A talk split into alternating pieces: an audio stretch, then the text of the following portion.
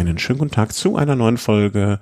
Äh, nee, wie sagt man eigentlich äh, Podcast? Was heißt Podcast auf Italienisch? Buongiorno. Ähm, tutti all, tutti.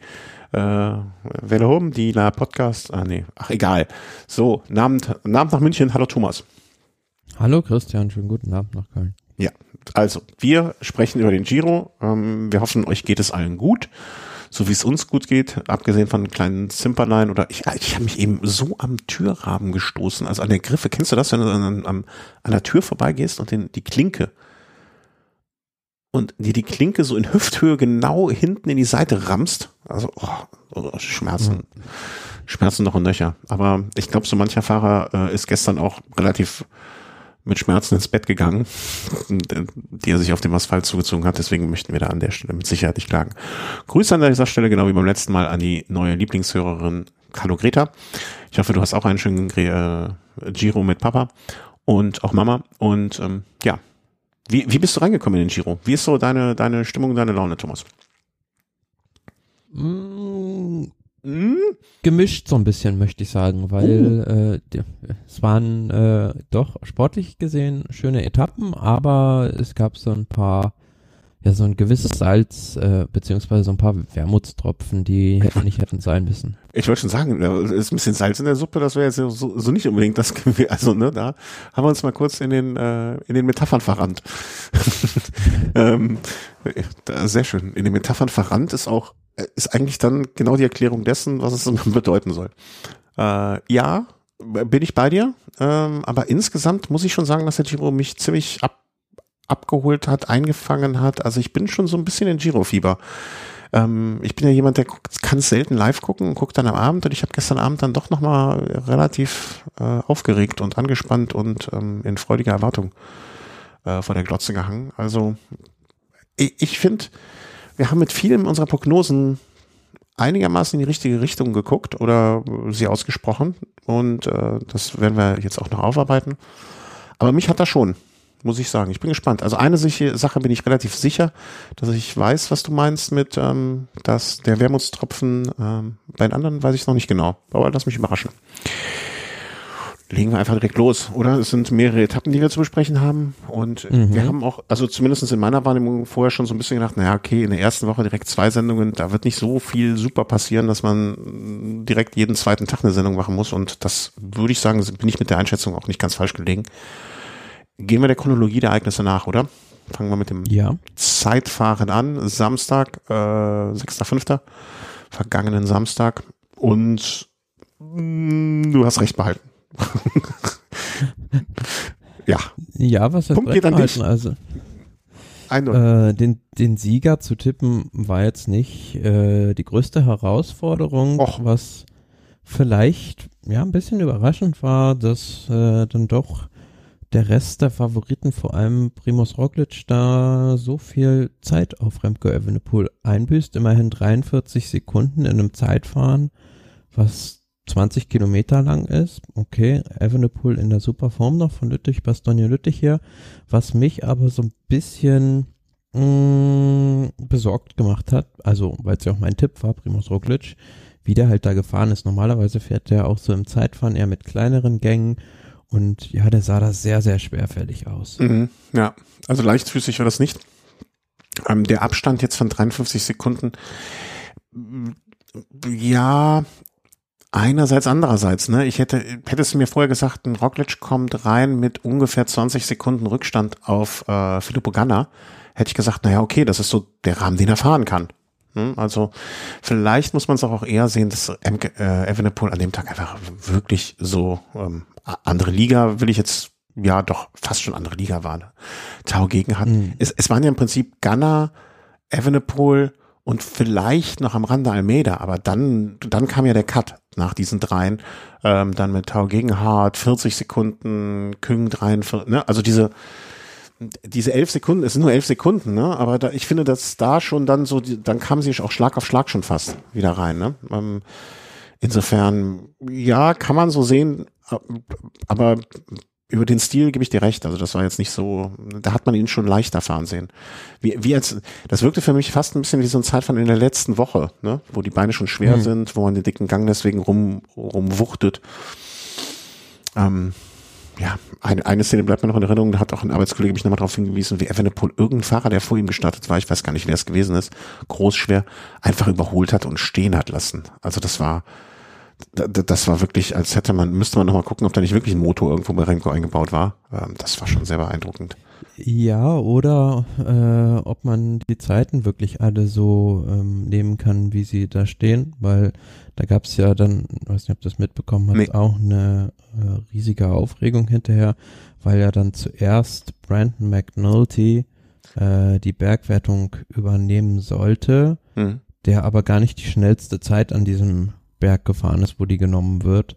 Und dann am zweiten Tag, also Anfang der zweiten Etappe, hat dann Theo Geo Gegenhardt das Bergtrikot bekommen, ähm, weil da die Zeit wohl falsch genommen mhm, wurde. Okay.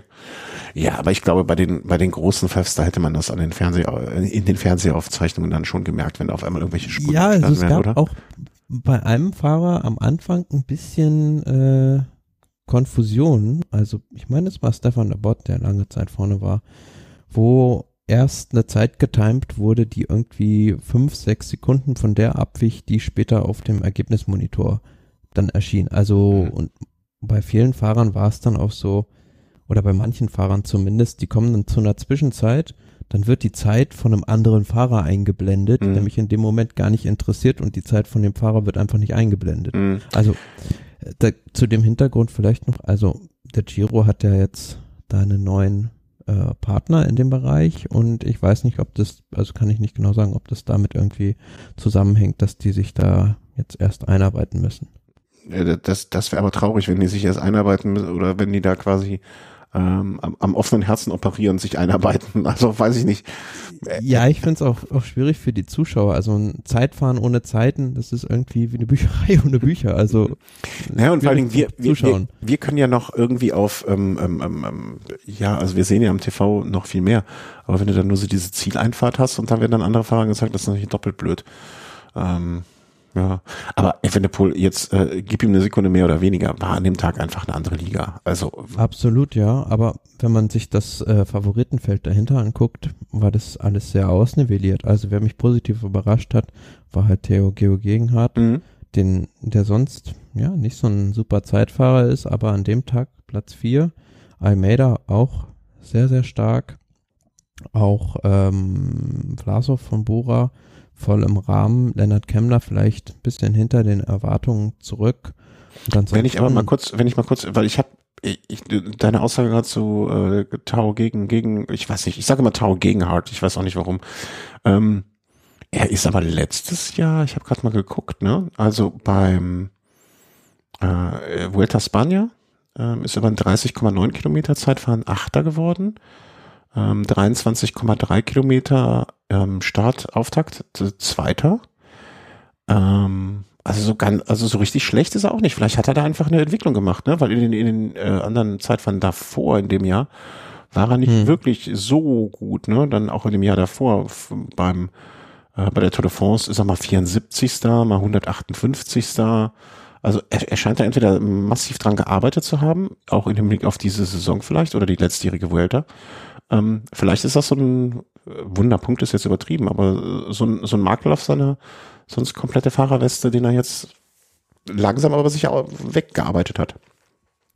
Ja, ich kann mich nur daran erinnern, dass er bei dem, als er den Giro gewonnen hat, zum Schluss äh, 2020, war, meine ich auch, war das Zeitfahren immer noch so sein, mhm. ein Handicap. Also er ist da im letzten Zeitfahren 13. geworden. Mhm. Äh, das ja. war jetzt gut. Am Ende der Rundfahrt sagt man ja sogar, dass die Rundfahrtspezialisten da eher weiter vorne landen, aber klar, er hat dann das Ding am Ende noch gewonnen und äh, sich wahrscheinlich dann jetzt nochmal verbessert. Was ich nur sehr auffällig finde bei ihm, also er hatte insgesamt neun Siege errungen in seiner Karriere bislang mhm. und äh, acht davon in Italien. Nur einen bei der Valencia-Rundfahrt. Also er ist sehr Italien-affin, soll man so sagen.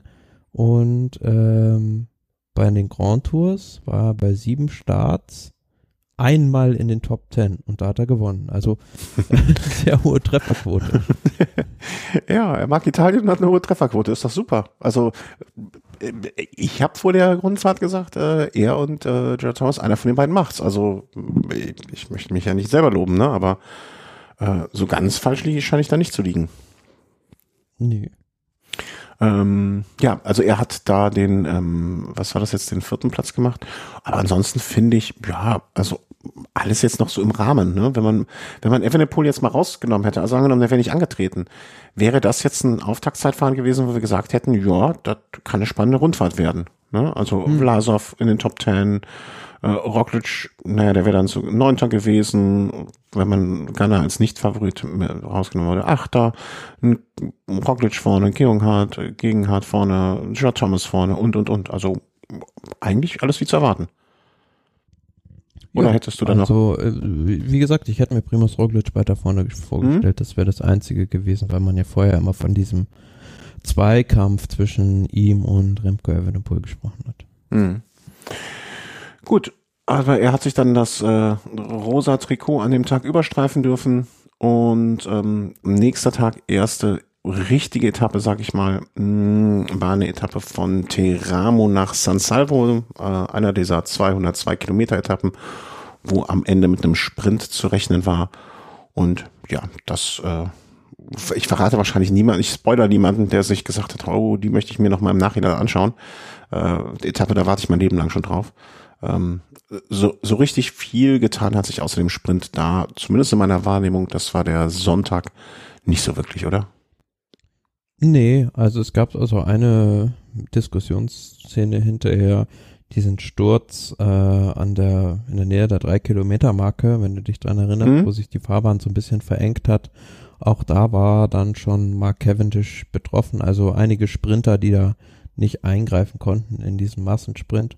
Aber der Sprint an sich ähm, will ich generell mal vielleicht sagen, bei den Grand Tours mittlerweile sind so diese, was ich positiv finde, diese Sprint-Etappen unberechenbar. Also mit dem Sieger Jonathan Milan hätte ich nicht gerechnet. Klar, der ist schon ein super schneller Sprinter und hat auch schon äh, ja einiges gewonnen, aber ähm, A ist es ja sehr positiv. Also die Italiener gleich am zweiten Tag mhm. äh, ihren Etappensieg geholt. Ähm, da hätte ich gedacht, die müssen da viel länger noch wieder drauf warten. Und B, wenn man da mal guckt, hinter ihm David Decker, auch ein Sprinter, der schon mal äh, so ganz hoffnungsvolles Talent war, mhm. jetzt gewechselt zu Arkea Samsig und mit dem hätte ich auch nicht auf der Position 2 gerechnet an dem Tag. Ich sehe gerade Erik Decker, der Vater, der ist aber auch noch ein Begriff, oder? Weil ich dachte mir so gerade Decker, ich meine, in Holland äh, ist das ja eine Dynastie schon fast gewesen. Aber kennen wir den von irgendwo? Erik Decker? Hat der mal irgendwas? Ja, der war Anfang der 2000er und naja, ne? der 90er äh, mehrfacher Tour de France Etappensieger. ja, Beispiel. Ne? also irgendwie, irgendwie klingelt da was noch so bei, bei mir im Hinterkopf. Ähm, ja, also, aber was ich noch äh, fragen wollte, weil ich habe das nicht mitbekommen, so richtig, ähm, wie hat sich äh, Tower Gegenhardt ähm, da die 19 Sekunden eingefangen? Also ist äh, gab es da einen Split kurz vor Ende, ähm, dass er da nicht mit reingekommen ist? Das oder? war genau das, was ich gesagt habe. Also der war durch diesen Sturz zurückgebunden. Ah, okay. Mhm. Und das war halt außerhalb der drei Kilometer Regelung und mhm. also knapp ja, einfach blöd gelaufen, muss man ja. so sagen. Aber äh, blöd gelaufen, ja, aber das, das sah man ja auch an anderer Stelle, wo wir später drauf kommen werden und weiß es immer wieder, das predigen ja auch die Kommentatoren immer wieder und ähm, du hältst dich einfach als Grand Tour mit Favorit vorne auf. Punkt. Und ab drei Kilometer kannst du dann entspannten machen, aber bis dahin hast du dich da vorne aufzuhalten. Vor allen Dingen, wenn es am Ende hektisch wird. Ähm, einfach um sowas zu vermeiden. Ne? Also das sind jetzt diese 19 Sekunden werden toi toi toi am Ende nicht den Giro entscheiden, ne? aber wenn doch, dann ist das halt ein sau Ärgernis, muss man einfach so, so sagen, weil er ist da einfach mal ein paar Plätze runtergepurzelt und ähm, die, die werden ihm nicht wehtun, aber die 20 Sekunden am Ende, naja, die können schon dann irgendwie den Unterschied machen zwischen, ähm, ja, ich bestreife das Trikot über oder nicht. Ansonsten, ja, äh, vielleicht soll man noch sagen, Mountain, äh, Mountain Trikot hat Tau gegen, gegen halt dann äh, getragen vor Joe Almeida an dem Tag. Marius Meyerhofer, vielleicht das auch noch zu erwähnen, hatte am ersten Tag diesen ersten Punkt geholt und konnte es an dem Tag auch tragen. Ja, und ansonsten war das ein entspannter Sonntag, denke ich.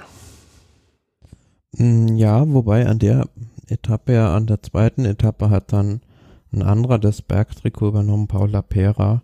Und ähm, weil der da in der Spitzengruppe war. Mhm. Und der ist dann auf der vierten Etappe schon ausgestiegen. Also äh, so kann es dann halt auch mal gehen. Den einen Tag bist du noch irgendwie vorne in der Spitzengruppe und zwei Tage später schon raus aus dem Rennen. Mhm. Also das fand ich dann schon ja ein bisschen sehr krass oder beziehungsweise kenne nicht die Hintergründe, aber äh, sehr, sehr ja, ärgerlich für ja. ihn. Aber und wenn, wenn du schon mal die Möglichkeit hast, vielleicht das erste und einzige Mal in deinem, deiner Karriere ein Wertungstrikot zu tragen von der Grand Tour und dann raus musst. Und es, es gab auch jetzt äh, heute, also am Donnerstag, wieder einen Corona-Fall, ähm, be beziehungsweise es gibt, meine ich, gar kein offizielles Corona-Protokoll mehr, was vom Giro vorgeschrieben ist, sondern die Teams entscheiden einfach, äh, ob sie den Fahrer dann mhm. rausnehmen oder beziehungsweise wann und wie sie ihre Fahrer da testen und den Stuff und ähm, also klar, wenn ein Fahrer da Corona hat, dann wird er rausgenommen, nur weiß ich halt nicht, wie das im Zweifelsfall ist. Also es gab ja in der Vergangenheit, äh, zu Glück müssen wir da nicht mehr so viel drüber diskutieren, also wie viel ist jetzt ein Fahrer positiv, wie viel Viruslast hat er da? Mhm. Da kann ich mir schon vorstellen, falls ein Fahrer da mal mit einer geringen Viruslast, also als nicht ansteckend geltend, gab es ja damals immer diesen schönen Begriff, äh, positiv getestet wird, dass da, und wenn es ein Kapitän ist, dass da das eine oder andere Team vielleicht doch mal sagt, hm, okay, wir wägen Gucken das mal ab, ob wir den nicht doch drin lassen. Mhm. Das war vom äh, Clement, äh, den du ansprichst, das Clement Rousseau vom Team Arkea, richtig? Ja, genau. Mhm. Ja, ähm, ich denke mal ja auch immer, es ist, hat was mit einer Verantwortung den Fahrern gegenüber zu tun und ihrer Gesundheit, ne? Ähm, klar, wenn der Fahrer sich gut fühlt ähm, und hat nur eine geringe Viruslast, dann äh, ja, aber weißt du, das, das ist ja kein Eins und Null. Ne? Das ist ja ein fließender Übergang von vielleicht geht mir dann doch nicht mehr gut oder ähm, ich sage, es geht mir gut, weil ich um meine Karriere fürchte oder vielleicht um den Vertrag für kommendes Jahr fahre und es einfach mal probiere, äh, wie weit es noch geht. Finde ich ähm, grundsätzlich eine schwierige Geschichte. Also das äh, das so, ja, dass es da halt keine kleinen, klaren Regeln gibt. Ne? Also was, was mhm. jetzt machen, wenn ein junger Fahrer irgendwie leichte Viruslast, ja, äh, geht, geht's aber trotzdem saumäßig, der wird ja derjenige sein, der sagt, nee, nee, alles klar, äh, mache ich schon noch weiter, weil der aus, um seinen Vertrag gegebenenfalls bangt und oh, schwierige Sache. Da möchte ich auch wieder in der Situation desjenigen sein, der als Fahrer entscheidet, fahre ich weiter oder nicht, als auch derjenige, der Teamarzt oder so, der sagt, nee, es geht oder es geht nicht. Hm, unschön. Aber nun ja, ähm, bis dato zumindest erst sechs Etappen gefahren, ein Corona-Fall oder ein positiver Fall. Das ist ja auch schon mal was. Ne? Da, da, da, wer weiß, wie das da, wie, es da noch weitergeht an der Stelle. Ähm, Etappe Nummer drei vom vergangenen Montag ähm, hatten wir im Vorfeld gesagt, naja, da ist es, da, da wird es einen Hügel geben, aber tendenziell Sprintankunft oder Ausreißer. Ich glaube, du hast, wenn ich mich recht entsinne, würde ich sagen, du hast gesagt Sprinter, nicht Ausreißer, aber ich bin nicht ganz sicher mehr, muss ich gestehen. Äh, hm. Müsste man noch nachhören. Und auch in dem Fall hättest du dann, wenn es so gewesen ist, wie wenn mein Gedächtnis mich mir da keinen Streich spielt, hättest auch du wieder recht gehabt. Ähm, es war schlichtweg und ergreifend so, dass an diesem drei, Drittkategorieberg mit anschließendem Viertkategorieberg einfach ein bisschen gesiebt wurde und die bergfesteren Sprinter sind rübergekommen. Und dann hat sich mal ein ganz bergfester Sprinter das Ding abgeschossen. Naja, also ich war schon sehr überrascht an dem Tag. Zum einen war es wahrscheinlich bedingt durch die Länge, aber auch wie schwer dann diese beiden mhm. Anstiege mhm. waren im Finale oder generell wie schwer das Finale war. Weil man hat da gesehen, also so Mannschaften wie Drecksiger, Fredo und Jaco, die haben es darauf angelegt, äh, die ganz, ganz schnellen Sprinter, die nicht so gut über die Hügel kommen, da abzuhängen. Mhm. Und ähm, dann gab es so eine Situation am letzten Berg, äh, hat sich dann halt Ineos gesagt, na gut, die können jetzt gerade noch so irgendwie mitfahren, selbst diese beiden Sprinter nur, Matthews und Pedersen, da fahren wir jetzt noch mal einen Ticken schneller und plötzlich war dann auch mal ein Mats Pedersen abgehängt, also mhm. von daher wäre das fast nach hinten losgegangen und da waren wirklich nur noch sehr, sehr wenige Fahrer in dieser ersten Gruppe. Hätte ich nicht erwartet bei den beiden Bergen und da gab es ja kurz vor Ziel noch so einen Bonifikationssprint Mhm. Und da sind da ja auch wirklich Remco Evenepoel und Primus Roglic äh, gegeneinander gesprintet. Mhm. Ähm, wie findest du das? Also ich, ich frage mich immer, ob man dann so kurz vor Ende nochmal so einen Stress einbauen kann, soll, will. Also das finde ich. Du meinst Sonnenberg? Ja, ja, ja, diesen, diese Zeitbonifikation im Allgemeinen. Ach so, auf der. Jetzt in der Situation, äh, jetzt in diesem Fall, in dieser speziellen Situation. Fand ich sehr gut. Also, ja? weil das hat so dem Finale nochmal so eine, so ein bisschen Würze gegeben einfach, weil da haben sich nochmal die beiden Hauptprotagonisten gezeigt und mhm. ja, das war schon, an der Stelle hat das gepasst. Also es, natürlich wäre das was anderes gewesen, wenn es jetzt auf einer reinen Flachetappe da irgendwie noch einen, ja. äh, so einen zweiten Massensprint im Prinzip gegeben hätte um diese Bonifikationssekunden. Also das hätte dann auch übel ausgehen können. Ja, das genau. Aber bei einer kleinen Gruppe ähm, sah ich das jetzt relativ unproblematisch an. Mhm, okay. Ja, hattest du schon gerade erwähnt, wer gewonnen hat? Ich glaube schon fast, oder? Michael Matthews, der Name ist zumindest schon oft genug gefallen und das ist doch nicht, weil wir äh, solche Australien-Liebhaber sind, sondern einfach, weil er ja, weil er auch so einer ist, der sowas kann. Ne? Also leicht bergauf und ähm, vorher über den Hügel drüber kommen, wo sonst mancher, häng, mancher hängen bleibt. Mm, das ist, ist schon sein Ding, der ja auch, ich weiß gar nicht, muss ich mal nachschauen, müsste ich jetzt mal nachschauen. Er ist doch best hat doch auch bestimmt mal irgendwo von einem von dieser Frühjahrsklassiker gewonnen oder zumindestens war er, äh, nee, hat er nicht.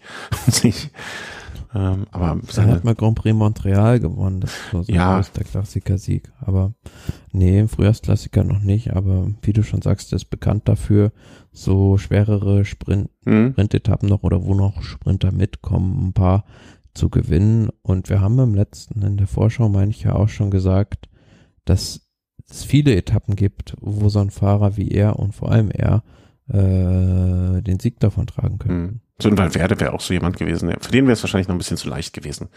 Aber ja. So ein Torhuscher früher, den habe ich auch noch so vor Augen, der, der bei sowas vielleicht gar nicht so schlecht gewesen wäre. Mm. Oder ein Erik Zabel zum Ende seiner Karriere. G genau, genau. Aber, aber da, da könnte man, könnte, hätte, könnte Rick jetzt ja immer in die, ähm, in, in die, in die Fußstapfen seines Vaters äh, einsch, eintreten, einschlagen. Äh, nee, wie sagt man? Eintreten, in die, in die Fußstapfen seines Vaters treten. So ist, glaube ich, ähm, hm. die, die richtige Formulierung. Hm, habe ich sonst noch was? Ich habe am Montag nur so ganz oberflächlich durchge durchgeskippt. Habe ich sonst noch irgendetwas verpasst an diesem Montag? Der ansonsten, äh, ich, ich fand halt so Sonntag, Montag, das waren auch, muss ich gestehen, vorher so ein bisschen der Tag, wo ich gedacht habe, naja, da brauchst du jetzt auch nur, kann, reicht auch, wenn du mit einem Auge hinguckst, so viel wird da nicht passieren. Nee, äh, 57 Fahrer in der ersten Gruppe. Hm, da gab es jetzt keine, keine, keine besonderen Aufreger oder ja. Was ich nur interessant finde im Ergebnis, dann der letzte Fahrer, also kam dann irgendwie anderthalb Minuten noch nach der äh, letzten Gruppe an. Also da gab es schon einige, die da arg ins Schwimmen gekommen sind in diesem Finale noch. Mhm. Kommen wir dann zu der Etappe von Dienstag. Das war der vorgestrige Tag. Ähm, Etappe Nummer, das war dann fünf, ne? Ja. Atriba, Atripalda. Vier? Waren wir bei vier? Venosa zum Lago ah, ja. So, da konnte man jetzt zumindestens oder hätte man, nee, anders. Ähm, die Etappe lud zumindest dazu ein, dass man gesagt hat, naja, okay, das könnte ein bisschen mehr Aufregung sein. Das ist jetzt nicht so eine Etappe, wo die letzten 30 Kilometer relativ flach zum Ziel gehen. Ähm, da, da könnte was passieren. Ähm, ernsthaft erwartet irgendwie eine Attacke im, im um, ums Gesamtklassement hat, glaube ich, niemand so wirklich. Ähm, aber da war zumindest ein bisschen was, da war ein bisschen was los an dem Tag. Naja, ich hätte mir schon erwartet, dass da zumindest mal einer von den Favoriten mal antestet, aber das war ja dann. Ja, echt? Mh, mm, ja, ich will nicht sagen Schlafwagen fahren, aber so ein bisschen, ja, hatten alle voreinander ziemlichen Respekt, hatte ich das Gefühl. Wobei es auffällig war, dass äh, Remco Evenepoel sehr, sehr schnell alleine in dieser Favoritengruppe mhm. war. Also hatte plötzlich gar keinen Helfer mehr und ja, Ineos hat da zwar ein bisschen Tempo gefahren, aber warum, warum sollte man das dann nicht mal probieren? Also wenn, wenn der gar keinen mehr an seiner Seite hat, dann muss er halt selbst fahren. Also warum nicht? Das habe ich mich so ein bisschen gefragt. Mhm. Also ich habe mich auch gewundert, also was heißt gewundert über das Team Ineos, dass sie dann, das, das war, also vielleicht vorab, ähm, es, es hatte sich, glaube ich, eine größere Aus- oder eine, eine Handvollfahrer aus oder zwei Handvollfahrer Ausreißergruppe gebildet ähm, die dann am Ende auch, äh, so viel kann man ja jetzt schon verraten, äh, durchgekommen ist. Ähm, äh, mit äh, zwei Fahrern, ich komme jetzt nicht, also ich kann es nicht aussprechen, Auriel Paré-Pentre. Paré-Pentre, ja. Paré-Pentre, klingt wie ein Gedicht. Ähm, vom Team AG Dessert auf ähm, dem schönen BMC-Rad hat das Ding abgeschossen. Äh, Andreas Lecknessund ähm, vom Team DSM, Glückwunsch in die Richtung, hat sich an dem Tag das rosa Trikot geholt.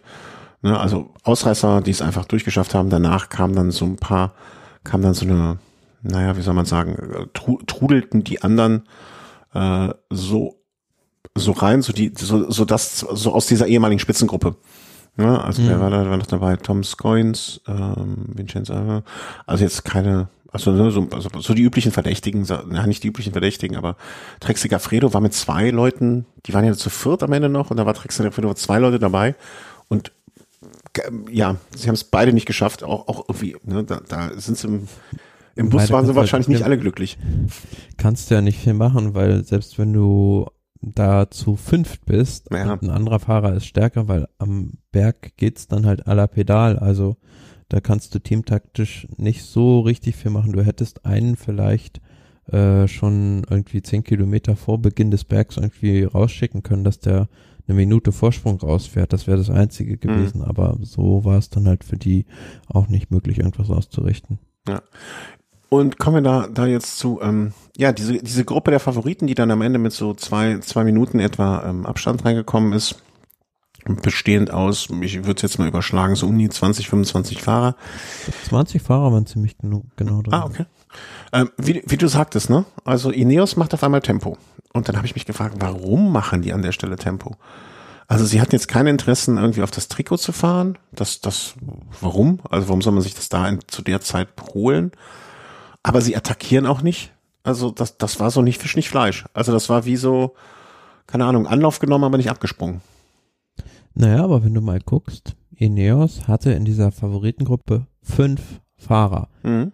Äh, Suda Quickstep hatte genau einen. Und das war Remco Evenepoel. Mhm. Also diese numerische Überzahl äh, musst du ja irgendwie zu was Brauchbarem verwerten, aber. Ja, aber zu was haben sie es denn verwertet? Also was, da ist ja nichts mehr rumgekommen. Ja, einfach schon mal dem Gegner so ein bisschen einschüchtern vielleicht. Also mhm. äh, zu sagen, gut, wir sind alle hier und äh, ja, da kannst du dich warm anziehen in den nächsten zweieinhalb Wochen. Würdest du denken, äh, dass sich Remke Evenepoel von sowas einschüchtern lässt? Von, von seinem, äh, ich sag jetzt nur so, so irgendwie von seinem Gemüt, von seinem Habitus, von von dem, wie er sich gibt, von dem, wie er auftritt. Ich Dafür kenne ich den persönlich zu wenig, aber ich kann mir schon vorstellen, dass äh, zumindest die Mannschaft darüber sehr viel nachdenkt. Also, mhm. dass denen das zu denken gibt, einfach, dass, was machen sie dann, wenn das wirklich mal ins Hochgebirge geht und es eine Situation gibt, wo er auch wieder alleine ist gegen fünf andere Fahrer, dann mhm. kommt auch er ins Schwimmen. Okay, ja, klingt jetzt, und man muss auch sagen, ähm, äh, Jumbo Wismar war ja auch mit drei Leuten zumindestens noch da, ne? Also ja. ähm, die waren jetzt auch ganz gut. Ich, ich klicke gerade, ganz ehrlich, ich, ich klicke gerade so ein bisschen durch und guck mal, wie stark die anderen Teams noch waren, ne? Ähm, Team Koratek war auch mit vier Fahrern drin, aber leider Gottes in der Gruppe mit 25 Minuten Rückstand. Das war, äh, ich sag schon, oh, ach nee, äh, eine Kommastelle vertan. Ja, also ich, ich glaube nicht, dass Remco Evenepoel sich von sowas übertrieben viel beeinflussen lässt, aber dass das ganze Team, die anderen, ne, vielleicht ist das sogar noch wichtiger, den anderen mal ähm, sozusagen ein bisschen, bisschen Sorge zu machen. Das stimmt schon. Ich hätte mir nur gewünscht, so nach dem Motto, das, das war jetzt nur so ein halber Schritt. Weißt du, dann hätte ich gedacht, okay, dann macht es doch, dann geht doch bitte wenigstens den ganzen Weg und schickt, äh, ne, ich, der Gerard Thomas hätte doch einfach mal keine Ahnung, irgendwann so, also ich glaube, das, das letzte Stück war ja dann nicht mehr so steil, ne? Aber den hättest du doch mal. Nee, genau, da sprichst du es an. Das Problem war ja, dass diese Bergwertung meine drei Kilometer vor dem Ziel war und dann war halt noch so ein Flachstück. Mhm. Und ich weiß nicht, ob das dann die, die Mühe wert gewesen wäre, da zu attackieren für zehn Sekunden.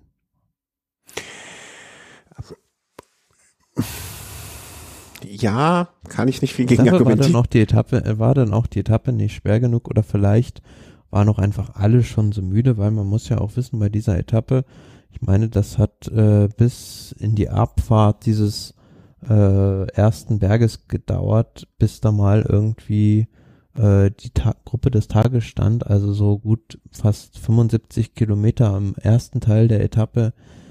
Das war wirklich ein ja, sehr intensiv ausgefahrenes Radrennen. Mhm. Und es war auch sehr äh, nasskalt, also das muss man auch, ne, war jetzt auch nicht schönstes Sommer, man hat vorher nicht großartig die Sonnencreme rausgeholt oder rausholen müssen. Ähm, ja, ich hätte es mir trotzdem gewünscht. Es, es hätte ja nicht viel rauskommen müssen, ne? aber wenn man ihn einfach mal ein Kilome Kilometer, zwei, anderthalb vielleicht vor dieser, also wie soll man sagen, also so, so viereinhalb Kilometer vor Ziel oder sagen wir mal zwischen vier und fünf Kilometer vor Ziel einfach mal gesagt hätte, pass mal auf, Gerard, tritt mal an, mach einfach mal ein bisschen Druck, mach mal Alarm. Dann, dann hätte sich das für mich noch vollständiger angefühlt, diese Taktik. Hm? Also das war so, Hätte ja. ja nicht mal ein Garen Thomas sein müssen, hätten ja auch einen Sivakov schicken können. Ja, ich bin jetzt nur, weil ich von Thomas und Tau gegen halt, den ich jetzt dann noch stärker einschätze, äh, von den beiden als Favoriten. Aber klar, du hättest auch, du, du hättest jeden von den fünf schicken können. Ne? Einfach nur mal, hm. sonst noch, noch ein, äh, hinter das Ausrufezeichen noch mal einen Kreis gemacht einfach. Ja, aber ja. An, und, an, anderer Punkt noch, ich fand das Team Bora Hans Grohe an dem Tag sehr souverän. Also die waren da mit Kemner und Vlasov immer voll auf der Höhe. Mhm. Und der Mann, der das rosa Trikot übernommen hat, Andreas Leckneshund, also das war, wie man sich das so aus dem Radsportmärchen im Prinzip vorstellt. Also einer gewinnt die Etappe, der andere mhm. nimmt dafür das Trikot. Also beide waren dann letzten Endes irgendwo zufrieden. Klar, hätte wahrscheinlich Leckneshund auch noch gerne die Etappe gewonnen. Aber der ist halt auch erst 23 vom Team DSM und ja, also mir ist es aufgefallen, also ist halt sehr ziemlich dicken Gang getreten, ähm, 1,85, 72 Kilo. Jetzt auch nicht der allerleichteste Bergfloh, sage ich mhm. jetzt mal, aber ein Fahrer, der perspektivisch auch mal auf Gesamtklassement fahren kann. Ich habe nicht ganz verstanden äh, die Taktik von Sudal Quickstep. Die waren ja im Prinzip, denke ich mir, froh darum, dieses Trikot erstmal wieder abzugeben, damit sie nicht die ganze Zeit äh, dann arbeiten müssen. Aber warum lässt man jetzt dann so einen Fahrer, ähm, hält den so an der kurzen Leine, also diese Gruppe, das war ja recht knapp noch dann, äh, mhm. dass der überhaupt das rosa Trikot von ihm übernehmen kann. Warum gibt man dem nicht mal, ja, zwei oder drei Minuten mehr? Also das äh, hätte, denke ich, keinem wehgetan. Nee, hätte keinem wehgetan, aber meinst du überhaupt, die hatten Einfluss darauf? Also, weißt du, ich glaube eher, da müsste man sagen, warum gibt das Team Ineos ihm nicht so ein bisschen mehr Zeit? Ja, vorher war es ja die Mannschaft von Evenepoel, die den ganzen Tag gearbeitet hat. Ja, da habe okay. ich mich gefragt, warum machen die das jetzt? Also wieso lassen die nicht diese Gruppe einfach zwei, drei Minuten weiter wegfahren? Dann hat der irgendwie mit zweieinhalb mhm. Minuten oder drei Minuten das Trikot. Gut, die werden äh, ihr letztes Hemd dafür geben, um das äh, so lange wie möglich irgendwie zu verteidigen. Und so ist es halt so. Jetzt hat der Remco Evenepoel da irgendwie 28 Sekunden Rückstand. Und bei der nächsten Bergetappe kann es sein, dass er es dann schon wieder hab, hat. Und Aus Versehen mitnimmt. Ja, und ist dann sozusagen gezwungenermaßen, also er hat es natürlich gerne, aber gezwungenermaßen, sage ich mal, so ein bisschen äh, den Rest des Gyros verteidigen muss. Mm. Ja, äh, kann ich dir auch nicht erklären. Das stimmt, so, so betrachtet ist das schon äh, keine, keine, was heißt, keine Glanzleistung, aber hätte man sich taktisch vielleicht besser anstellen können, ähm, als man es getan hat.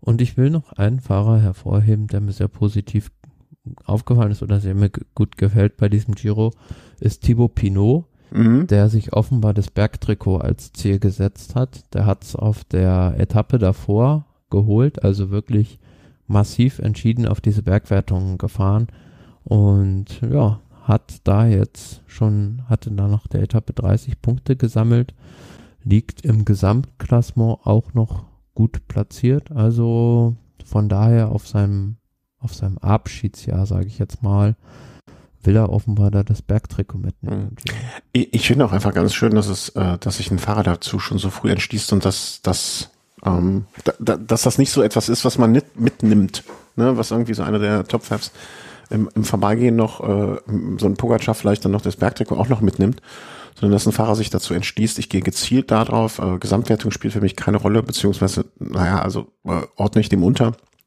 Wo er auch keine Chance hätte, wahrscheinlich. Also gehe ich zumindest naja, aus. Ihn, würde ich nicht unbedingt sagen, dass er da nicht eine Chance hätte, unter die Top 5 zu fahren, wenn er sich darauf fokussieren würde. Ja, aber was, Top 5, ich habe ja bewusst gesagt, ne, Gesamtwertung, also als, als Sieger, ne?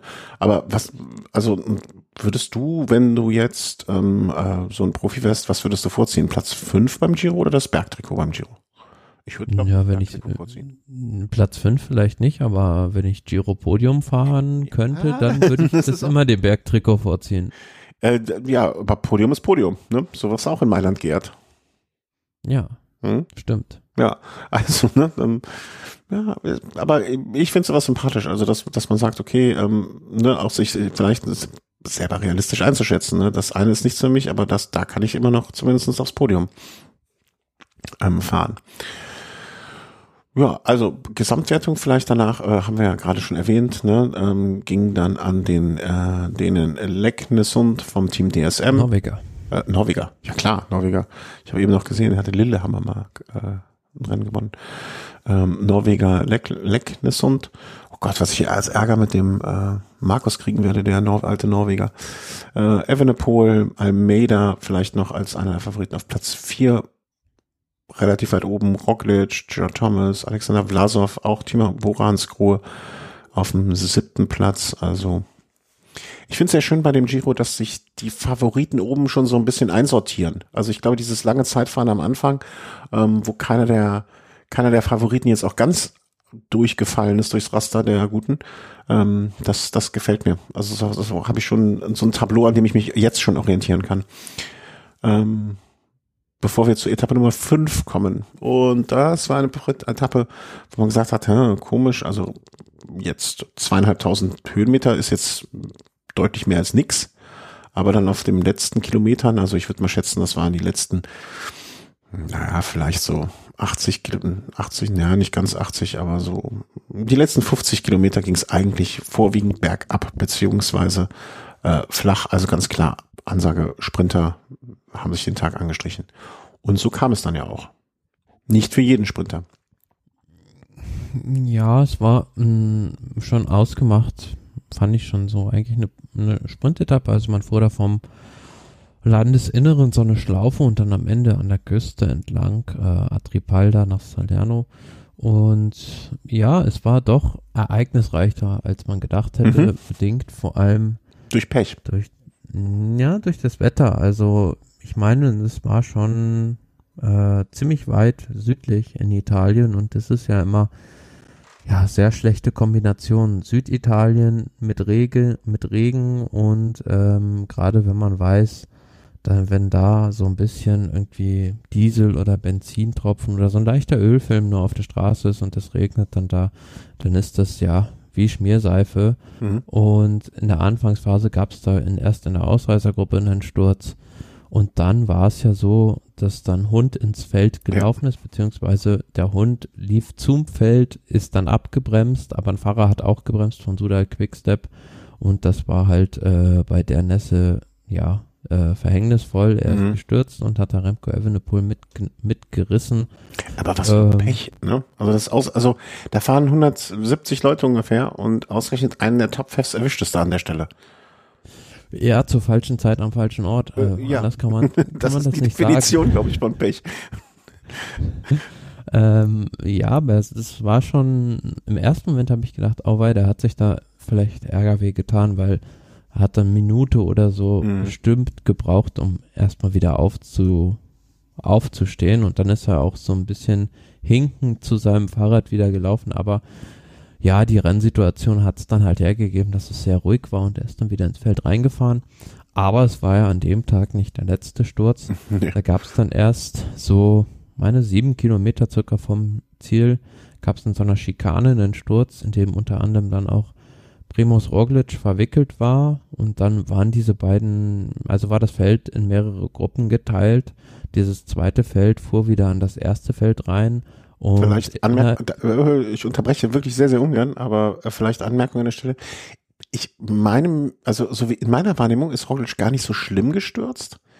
Aber zumindest war sein Fahrrad auch defekt. Sein Fahrrad war hinter, ne? Und er ist dann ja auf einem ja. fremden Rad weiter äh, hinterher gestürmt. Richtig, er ist auf einem, meine ich, auf einem Rad von einem Teamkollegen sogar ins Ziel gefahren. Ja, genau, die haben nicht mehr ähm. gewechselt. Das war, das wäre eine, äh, man hat dann gesehen, ne, Roglic hat die, hat die Nummer 141 und äh, da mhm. stand ein Teamkollege mit dem Rad. Man könnte ja einfach, das, das müsste ja eigentlich relativ einfach rauszufinden sein, ne, wer das war, weil das müsste einfach ein Team Jumbo-Fahrer sein, der an dem Tag mit einem deutlichen Abstand reingekommen ist. Und dann, dann gucken wir mal, wie viel, ja, das wird dann äh, Thomas, ja, die sind zu zweit reingekommen, kann man jetzt auch nicht sagen.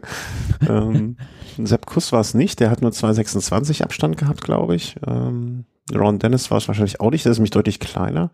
Es war entweder Cohen Baufmann oder Thomas Glowick. Spricht man diese aus, Glowick? Ja.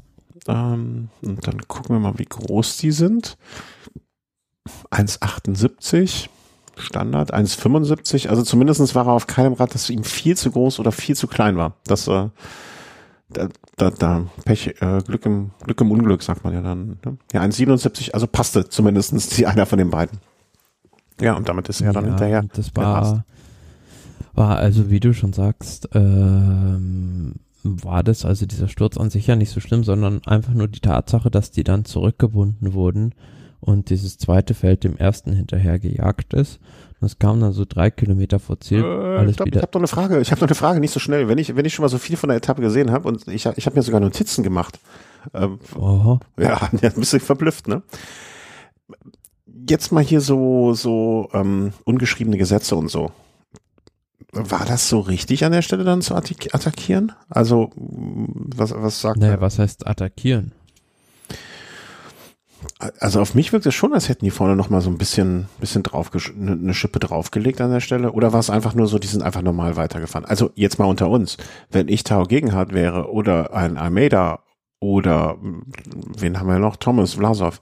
Ich hätte schon meinen Jungs gesagt, ey, Roglic hinten, wir können jetzt hier einem mal ein paar Sekunden mehr einschenken. Ja, also in dem Moment ist ja das Finale in vollem Gange. Also da kann ja keiner auf irgendjemanden warten, weil sieben mhm. Kilometer vom Ziel, wenn da irgendwie ein Sturz passiert, also da wird ja nicht mehr rausgenommen. Mhm. Ja, aber man hätte ja, ja, gut, aber es hätten sich jetzt zumindestens, ich, ich meine mich, war, war nicht auch der Ineos, war, man hätte sich zumindestens wäre es mal für mein sportsmännisches Verständnis ähm, nicht angebracht gewesen, wenn einer der Top-Favoriten-Teams sich dann vorne an der Führungsarbeit mit beteiligt hätte, zum Beispiel. Ne, wenn die nicht noch mhm. zufällig auch gleichzeitig einen Sprinter gehabt hätten. Aber mm, das war ja nicht der, ist ja bei diesen Teams nicht der Fall. Also hatte ich mir notiert. Also fand ich, äh, also ich hatte so das Gefühl, die treten jetzt noch mal ein bisschen mehr drauf.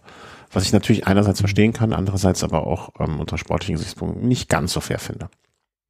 Gut. ist übrigens auf dem Rad von Kuhn Baumann. Äh, ah, zu Ende ja, gefahren. Das, das war ja dann ungefähr von der Größe her äh, nah genug dran, dass es unproblematisch war oder ist. Mhm. Also sie kommen aber wieder dran, ne? sind relativ zügig da äh, rangegurkt und äh, waren dann wieder wieder im Rennen, wie eine Radsportbiografie sagt. Ja, und dann war es innerhalb der drei Kilometer Marke, wo der nächste Sturz war, äh, auch wieder verwickelt. Remco Evenepoel ähm, hatte meines Erachtens nach da selber Schuld, weil er sich irgendwie umguckt mhm. und äh, dann äh, ja sich an einem anderen Fahrer irgendwie blöde aufhängt und liegt dann auf der Straße, kann aber auch weiterfahren. Uh, ja, und dann, um ja, und dann dem noch eins draufzusetzen, sozusagen im negativen Sinne, war da noch diese, wie ich fand, ziemlich bescheuerte Zielanlage, wo man A, so eine leichte Kurve fährt irgendwie und B, dann auch noch jede Menge weiße Fahrbahnmarkierungen hat. Das habe ich mir auch dann gedacht, nachdem ich, äh, also erstmal ähm, Riesenskandal, ich möchte hier ähm, Eurosport an, anprangern, Eurosportverhalten. Ich, ich wusste ja schon, dass was passiert. Du hattest mir nämlich ein Foto geschickt von der, von der Zielkamera und wie, ähm, wie der Einfahrer sozusagen mehr Superman-Style äh, durchs Ziel geflogen kam, als dass er gefahren ist. Und ich wusste also schon, und ich konnte an dem Bild auch relativ gut erkennen oder wusste schon, wer es ist. So, also ich war vorbereitet darauf, dass da noch was passiert, als ich die Zieleinfahrt gesehen habe. So, guck mir das an und denke so, ach du, ui, ui, ah, oh, oh. also man konnte ja gar nicht, also man, man konnte ja gar nicht schnell genug hingucken. Und es hat, ich habe auf die Uhr geguckt, ich bin mir relativ sicher, es waren mehr als vier Minuten, bis die erste Wiederholung kam. Also mhm. ich, ich war ja, weißt du, ich saß da und dachte, äh, krass, äh, äh, äh, nochmal. Ja, und dann wartete ich und wartete ich und wartete ich. Naja, und irgendwann kam dann zum Glück die Wiederholung. Ähm, aber das hätte man meiner Meinung nach auch ein bisschen, bisschen, bisschen schneller, weil da war ja schon die Aufregung groß. Ja, ähm, diese weißen Fahrbahnmarkierungen, so richtig habe ich es auch nicht verstanden. Also das Einzige, was ich mir vorstellen kann, ist, dass das halt nötig, äh, man hätte das Ganze ja einfach nur drei Meter nach rechts oder links schieben müssen. Ne? Also entweder klassisch äh, keiner drüber nachgedacht. Ähm, ne? Also ja, einfach gemacht und dann nicht darüber nachgedacht. Oder nicht daran gedacht, dass es an dem Tag regnen könnte. Dass es nicht also regnen bei, könnte? Bei trockenen Bedingungen wäre es was anderes gewesen mit Sicherheit, aber sobald da halt irgendwie ein paar Tropfen Regen drauf fallen, gerade wenn du überlegst, so ein Sprinter bringt da halt seine 1500 bis 2000 Watt aufs Pedal und die bringt er nicht traktiert aufs Hinterrad, sondern äh, tendenziell eher weiter nach vorne gelehnt über den Lenker. Mhm. Und wenn dir da einmal, in dem Fall ist es nämlich genauso passiert, wie Mark Cavendish, auch einen Sprinter, der sich extrem weit über den Lenker lehnt, mhm. äh, der sprintet auf diesem, auf dieser weißen Fahrbahnmarkierung und klar, rutscht ihm einfach das Hinterrad weg und der ist dann wahrscheinlich noch so ein bisschen perplex davon und im nächsten Moment ja, fährt ihm da halb so Dainese in die Karre, möchte man sagen, fast schon. Äh, oder einfach eine blöde Situation, wie ich fand. Also er wird da so leicht touchiert und ja, das war also, äh, der fliegt da wie eine Bowlingkugel im Prinzip mhm. durch dieses Sprinterfeld durch. Und ja, ich glaube, im Englischen sagt man ja auch Bikes Row. Also er hat da im wahrsten Sinne des Wortes sein Rad über die Ziellinie geworfen. Mhm. Es kommt aber ja noch, also für diejenigen, die es noch nicht gesehen haben, es ist ja nicht nur so, dass er da weggerutscht ist, er, er kommt dann aber auch, er touchiert meines, meiner Einschätzung nach mit seinem Hinterrad den, äh, oder nein, anders, er übersieht vielleicht den DSM-Fahrer, der von hinten rechts nach vorne links an ihm vorbeifährt, touchiert sein Hinterrad, drückt dann einen Fahrer, ich weiß gar nicht, wer es war, ähm, rechts in die Bande, der sich ja. wie, wie ich finde, artistisch äh, da rettet. Äh, ne? Gott sei mhm. Dank waren sind es diese neuen Banden gewesen. Man mag sich gar nicht vorstellen, was gewesen wäre, wenn er unten zur Füße gestanden hätten. Und fliegt dann noch auf die andere Seite wieder weg. Also das war wirklich, das mit der Billardkugel oder Bowlingkugel äh, trifft das wirklich ganz gut.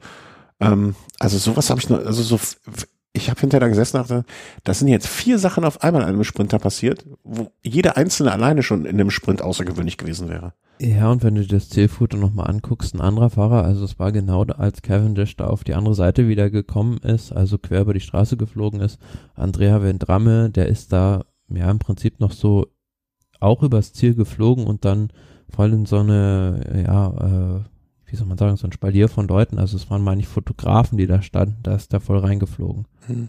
Also ähm, ja, sehr, sehr, sehr ungewöhnlicher Sprint. Ähm, hoffen wir mal. Also Aber das, das, was ich noch so ein bisschen komisch fand dann, also äh, weiß nicht, ob du es dann gesehen hast, Alberto Dainese, dieser DSM-Fahrer, der da mit Cavendish im Gehege war letztlich, wurde dann ja später noch relegiert, also den hat man dann zurückversetzt für diese Aktion. Ah, okay. Was ich nicht so ganz verstanden habe. Also nee.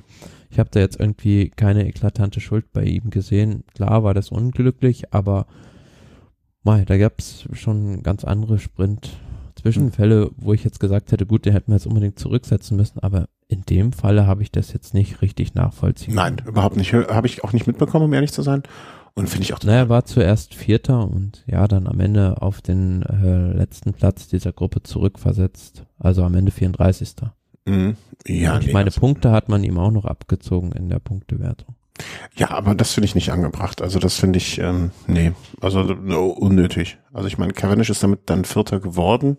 Ne, er wäre sonst Fünfter, aber was, was, also ich meine, ja, Cavendish hatte mit Sicherheit viel Pech, ein bisschen, ich finde ein bisschen unkonzentriert oder un, gutes Fall, ich weiß nicht ähm, ob man jetzt unbedingt da den Vorwurf machen kann, dem ähm, Dainese, dass er seine, seine Linie so verlassen hat, fand ich jetzt nicht so. Also ich habe ich hab sein Verhalten zumindest in diesem Sprint nicht als problematisch wahrgenommen.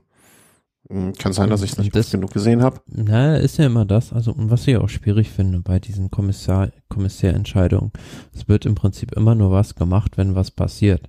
Hm. Also, wenn mal nichts passiert, sehe ich selten, dass irgendwie dann ein Fahrer sanktioniert wird. Ja, aber also ich wäre, ich glaube nicht, dass Cavendish nicht gestürzt wäre. Ähm, ja, nee, er hat ja den ersten Sturz ja abgefangen, er hat er sich ja schon wieder gefangen, ja. Nee, aber trotzdem, also das, das finde ich jetzt übertrieben. Also ich bin, ich finde, dass oft genug eine Straf, Strafe hätte ausgesprochen werden müssen, wo keine Strafe ausgesprochen wurde und in diesem Fall war es mal umgekehrt. Ähm, ja, Team DSM hat einfach an dem Tag äh, wahrscheinlich äh, mit einem lachenden, weinenden Auge wird es auf den Tag zurückblicken, weil sie haben äh, Leckness und hat sich ja das äh, Trikot wieder erneut überstreifen dürfen.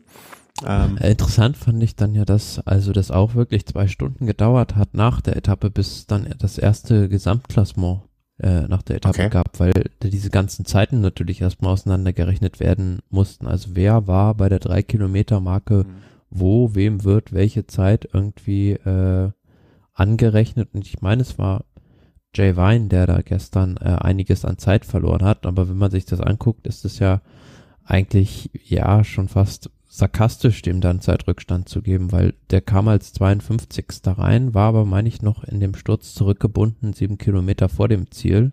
Mhm. Und äh, ja, ist dann letzten Endes, äh, hat er da viele Fahrer überholt, aber die waren halt innerhalb dieser drei Kilometer Marke ge gestürzt und bekamen somit die Zeit von der vorderen Gruppe. Oh, okay, ja. Es, es scheint dann irgendwie bisschen, ja, Willkür fast schon. Naja, nee, ja, ja und nein. Also eher vielleicht so zu genaue Regelauslegung, ne? Also vielleicht sollte man, aber wie willst du es machen? Also, ne, also klar, wenn, wenn jetzt ein Fahrer auf Platz, äh, keine Ahnung, kommt als äh, theoretisch, also Evenepoel, gutes Beispiel. Er hat da noch fünf Minuten rumge, rumgegammelt, bevor er dann mal wieder aufs Rad gestiegen ist, um seinen sportlichen Leiter am Fahrauto zu beschimpfen. Ne, er wird bestimmt von Jay Vine überholt worden sein, gehe ich ganz, ganz, ganz schwer von aus. Ne, aber naja, er war halt in den drei Sekunden. Was willst du machen? Ja, es, also, es ist irgendwie, es, ich, ich, ich, verstehe, was du meinst, ne? Das, äh, eigentlich ist Radsport immer ein schöner Sport, weil der Erste, der ankommt, hat gewonnen und der Zehnte, der ankommt, ist der Zehnte geworden und der Hundertste ist Hundertster geworden. Und das wird dadurch so ein bisschen verschoben, beziehungsweise hat Auswirkungen auf das Gesamtklassement an der Stelle, ne? Aber ja, nein. Also ich bin mit also ich bin äh, zusehends froh, dass es diese drei, drei Kilometer Regel gibt. Und ich glaube, Evenepoel auch. Hm, ja, es gibt ja auch Diskussionen darüber, ob man das vielleicht ausweiten sollte auf äh, meine sieben Kilometer sind, ähm, dass sich da viele für einsetzen, weil einfach gerade bei solchen Ankünften, die zu gefährlich sind, um damit so einem riesigen Feld mhm. reinzufahren. Ja, also ich, drei, fünf, sieben, wie viel, wie viel, also, ne, also ich, ich finde es schwierig da. Also ich möchte nicht derjenige sein, der entscheidet am Ende des Tages, was, was jetzt diese Distanz sein soll. Ich glaube, man hat es ja immer mehr ausgeweitet. Am Anfang waren es ja, glaube ich, mal ein Kilometer und drei mhm. Kilometer. Vielleicht sollte man einfach mal so in Zweierschritt, ne? Dann sagt man, macht man mal eine Saison fünf Kilometer und guckt mal, ob sich das bewährt. Also dieses, das war halt, ich glaube, ziemlich genau 6,8 Kilometer ähm, die ist dann äh, ähm, der, der erste Sturz, sag ich mal, oder der, der erste Endphasensturz. Ähm, der es war, ja, wäre wahrscheinlich, äh, hätt, hätten die sich auch gefreut. Die dann, äh, also ein Jay Wine hätte, hätte es sehr begrüßt, möchte ich mal sagen, ähm, wenn es diese Regel schon so gegeben hätte. Aber äh, Mai, so ist es halt mit den Regeln im Moment und äh, da, die, die gelten für alle gleich. Und ähm, damit muss man halt so umgehen. Aber wie fandst du das, wie Evenepoel da mit seinem sportlichen Leiter diskutiert hat oder geschimpft hat oder ähm, was auch immer er da gemacht hat, äh, was keiner so genau weiß? Ich, gut, es ist halt ein sehr streitbarer Rennfahrer, muss man schon sagen, weil er auch oft in Interviews äh, mal Sachen sagt, die andere so vielleicht nicht sagen oder ähm, ich meine, es war auf der auf der zweiten Etappe, als es diesen Sturz gab, wo er da auch einem Fahrer von Alpecin die Schuld zugeschoben hat, offen in der Öffentlichkeit, ist vielleicht nicht die feine Art, aber ähm, ja, vielleicht braucht es das auch einfach bei so einem Rennfahrer, der ganz vorne mitfahren will oder so ein Champion sein möchte, dass er da sich auch mal kritisch äußert. Mm, in dem Moment habe ich nicht ganz begriffen, was er da irgendwie diskutieren wollte. Ja, das habe ich, das wäre meine nächste Frage gewesen. Hast du eine Ahnung, also du bist jetzt kein Lippenleser, aber äh, was, was der da überhaupt zu schimpfen hatte, habe ich mich gefragt. Naja, war ja, also vielleicht hat er auch irgendwie einen Schuldigen ausgemacht, aber in dem Moment für mich war er der selbst schuld an diesem Sturz. Mhm. Ja, vielleicht musste er einfach ein bisschen äh, Druck, Druck ablassen, also einfach ein bisschen ähm, sozusagen Druck vom Kessel nehmen Und da war er sah aber auch irgendwie ein bisschen aus, also er wirkte in dem, in dem Moment auf mich noch jünger, als er eigentlich äh, mit 23 ist. Also er saß, er, er wirkte auf mich wie so ein 17-jähriger Schulbub, der beim U18-Rennen ähm, eben der einen platten Reifen hatte und jetzt irgendwie seinen, seinen, äh, seinen Vater beschimpft, weil der den Reifen nicht richtig aufgepumpt hat oder so. Ich fand das fast ein bisschen putzig, muss ich gestehen. Naja, ja. Ähm, so, also, äh, haben wir eigentlich gesagt, wer gewonnen hat an einem Tag? Äh, Kanten Groves? Nee, haben wir noch gar nicht. Genau. Ja? Caden Groves hat dann am Ende die Etappe gewonnen. Äh, wie gesagt, also dieser Sprint war für mich irgendwie eine Glückslotterie. Ja. Der, also derjenige, der irgendwie sich da durchmogelt und ähm, und nicht von Kev abgeräumt wird. Ja. Der, also der ist dann als best, am besten durchgekommen, aber auch da auf der Etappe wieder Jonathan Milan wieder Zweiter äh, zeichnet sich ab, dass der da äh, sich langfristig vorne in der Sprint-Elite vielleicht etabliert. Hm. Gesamtwertung hat sich nichts viel getan, außer dass Jane, Jay Wine von Platz 10 runtergerutscht ist. Ich sag mal von den Fahrern, die man später auch äh, von erwartet, Evenepoel, vor Almeida, Roglic, Gerard Thomas, Vlasov, Tom Skois, Tau, Tau, Tau, Geo Gegenhardt und Leonard Kemner sozusagen äh, auf Platz 11 mit Tendenz nach oben. Auch erfreulich, also so wie er bis jetzt fährt. Ja, und an dem Tag muss man sagen, äh, hat sich auch aus allen Stürzen rausgehalten. Ja. Äh, ist an dem Tag gut durchgekommen und das gehört, das ja. ist ja fast das Wichtigste in so einer ersten Woche, ne? Sich nirgends so richtig schlimm weh zu tun und vielleicht ja. noch ein bisschen Formaufbau. Ich, was ich noch gar nicht erwähnt habe, ich dachte auch schon beim Zeitfahren, nicht, dass dem hinten raus die Puste ausgeht, dem Evenepoel. Dass der einfach ein bisschen zu früh. Und du hattest es gesagt, im Hochgebirge ähm, wird er Probleme bekommen. Jetzt vielleicht zu früh in Form. Vielleicht sind das sogar zwei Faktoren, die dann am Ende ihm das Leben schwer machen und den anderen das Leben leichter machen haben wir auch in der Vorschau bei einem Garen Thomas gesagt, dass der mhm. sich für die dritte Woche erst so richtig, äh, dass der da erst in seiner Höchstform sein wird. Also es spricht alles dafür, dass wir da mit unseren Thesen äh, äh, gar nicht so falsch lagen. Ähm, dein Primo Roglic-Tipp, ich, ich dachte zwischen, ich hatte mir was Lustiges auf, also ich, ich hatte mir aufgeschrieben ähm, bei, äh, bei der Etappe, wo er mit dem anderen Fahrrad hinterher fuhr, äh, Poggel stürzt, ohne zu stürzen. Ne, selbst wenn er nur in einen Sturz verwickelt ist, ohne sich richtig weh zu tun, hat er noch das Pech eines Sturzes äh, beteiligt zu sein. Also, naja. Ähm, kommen wir zur sechsten Etappe. Das ist die Etappe von heute, Donnerstag, sagt es den Wochentag eben schon, von Napoli nach Napoli. Im Prinzip fand ich das Streckenprofil ja vom Tag davor ähm, sehr ähnlich. Also zwei Berge am Anfang. Man wollte es den Fahrer nicht so leicht machen, dass man äh, gar nichts an Schwierigkeiten hat. Ähm, und dann, ja, war es aber doch auf eine Sprintankunft ausgelegt, finde ich. Und ist es ja auch dann so dazu gekommen. Ja, also die waren, also du warst doch auch mal da in der Gegend im Urlaub, richtig? Napoli? Ich, ich Neapel, ja. Äh, du bringst mich jetzt in die Bredouille. Also ich bin ja so weil schlecht. Weil wir sind da auch durch diesen Ort, meine ich, Amalfi gefahren, also nachdem da diese Amalfi-Küste, glaube ich. Warte, warte, warte, warte, gib mir eine Sekunde. Ähm, wie schreibt man Amalfi? Amalfi. Ja, Salerno. Italien. Nee, da doch. Nee, war ich da mal im Urlaub?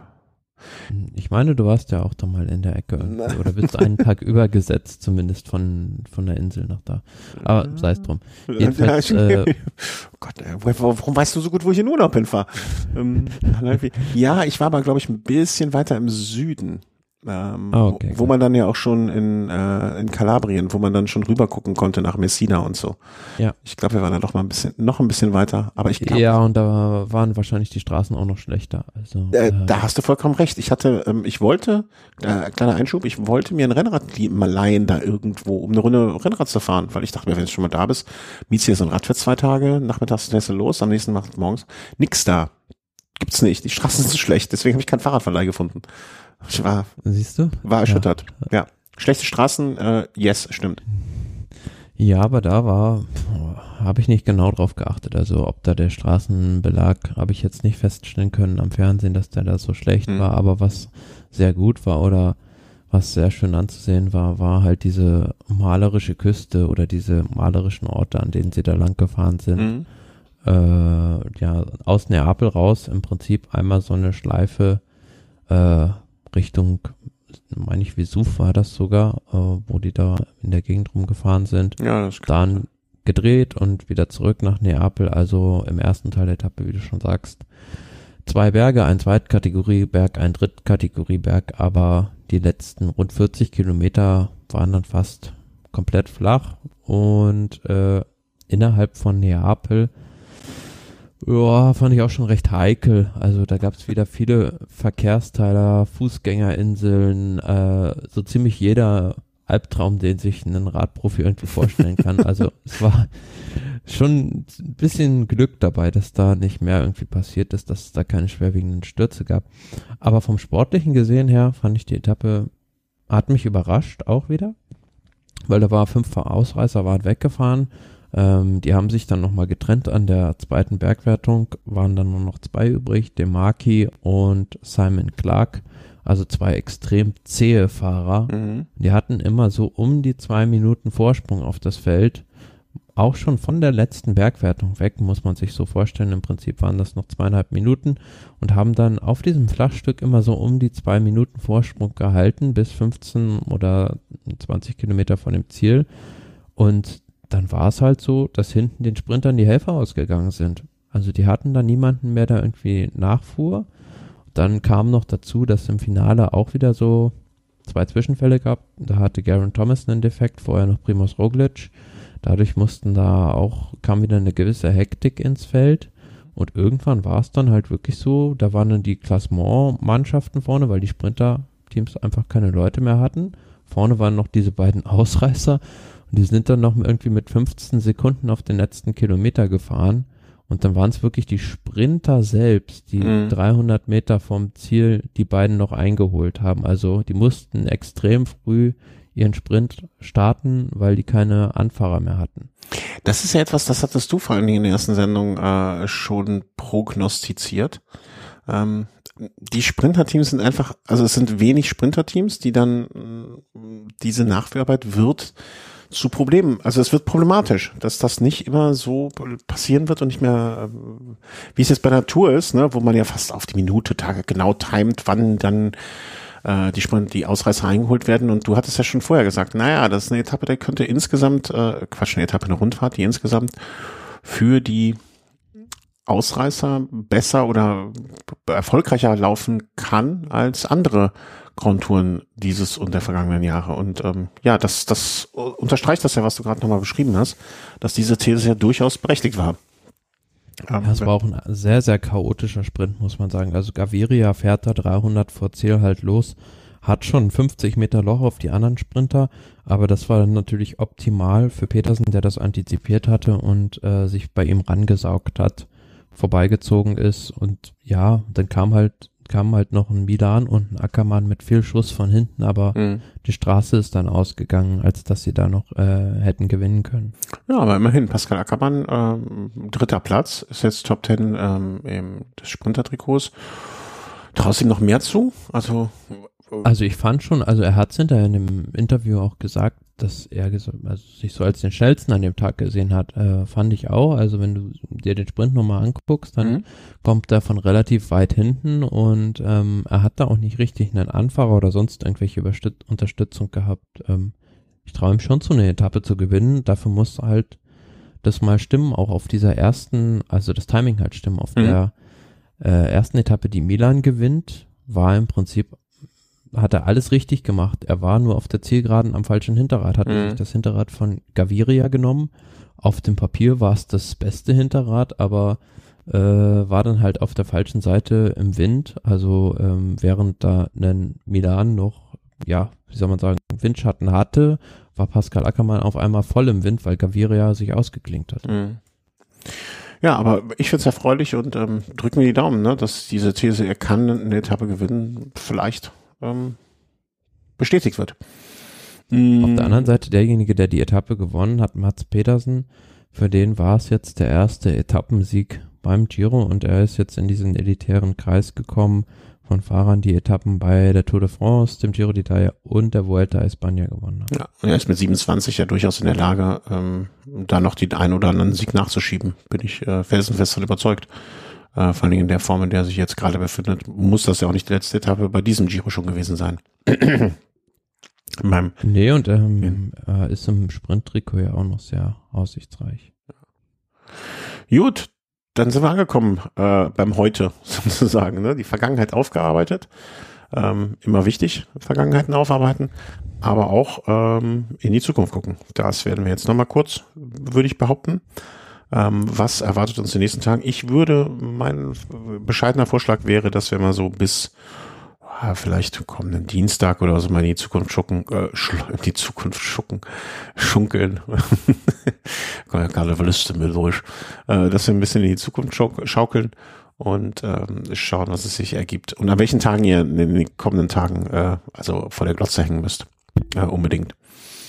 Etappe Nummer 7, morgen. Mmh, ja, ist eine, schon im Prinzip eine Hammer-Etappe. Ja. Also das. Da ich mache mir Sorgen. Bergauf. Äh, ja, ich mache mir Sorgen. Ich mache mir Sorgen ab Kilometer 117, so diese diese lange Abfahrt. Hui, hui, hui. Ich sehe ich sehe so ein, ähm, wie hieß er früher, leider verstorben, ähm, Fall, Fall, Fall, ah, Salvodelli? Salvodelli war er so ein begnadeter Abfahrer? Ja, aber der lebt ja noch. Äh, oh. nee, da meine ich ihn nicht. Äh, der umgekommen ist bei einem Unfall. War es nicht mit dem Papagei auf dem Rücken? Äh, auf dem, auf dem Scarponi. Scarponi, war er nicht auch so ein begnadeter Abfahrer? Äh, der nee. war jetzt nicht besonders bekannt, sage ich mal, für seine Abfahrkünste, oh, aber bei dem war es ja auch ein Verkehrsunfall oder ja. beziehungsweise jemand, der ihn umgefahren ja, hat. Ja, ja, ja, ja, ja. Ich habe ja nur gesagt, er ist tot. Ich habe nicht gesagt, dass er.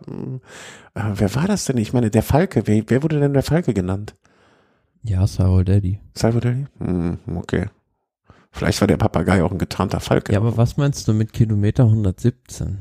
Äh, ist das nicht 117, sagen wir zum Augen? Das ist sozusagen die erste oder ein bisschen kurz danach, ähm, die erste, also äh, die, die zweite Steigung sozusagen. Ne? Also es geht ja von Anfang an ganz leicht bergauf. Und dann geht es so ähm, ähm, zwei Anstiege, ein Anstieg, kurze Abfahrt, zweiter kurzer nochmal ein Plateau hoch und dieses Plateau, wenn dieses Plateau durchfahren ist sozusagen, diese Abfahrt mhm. von Kilometer 100, lass es mal 120, 117, 120 Pi mal Daumen bis Kilometer 160. Das wird ja, wenn das eine relativ gerade Strecke sein wird, ich gucke mir das mal auf der Karte an und das ist es, wie wir sehen, ähm, wird das ja High Tempo bis zum geht nicht mehr sein, dieser, diese, dieser Teil der Etappe. Ja, also ich sehe das jetzt nicht so irgendwie. Du siehst das nicht problematisch. Ich hoffe. Vielleicht liegt es auch einfach daran, dass ich dann jetzt gerade das andere Profil offen hatte. Aber ich gucke mir das jetzt hier auch mal auf der Giro-Seite an. Boah, es geht schon von 1000 Metern im Prinzip runter auf 300 Meter und mhm. das über was sind das jetzt, sagen wir mal 40 Kilometer, also. Ja, aber dann, dann sind das jetzt, wenn die so, wenn die so fahren, wie ich davon ausgehe, dass sie fahren, sind das so 40 Kilometer, 40 Minuten Vollgas, Vollkonzentration und da darf nicht mal eben ein Hund oder ein Wildschwein von der rechten oder linken Seite kommen, weil dann wird es dauerlich krachen. Hm, ja.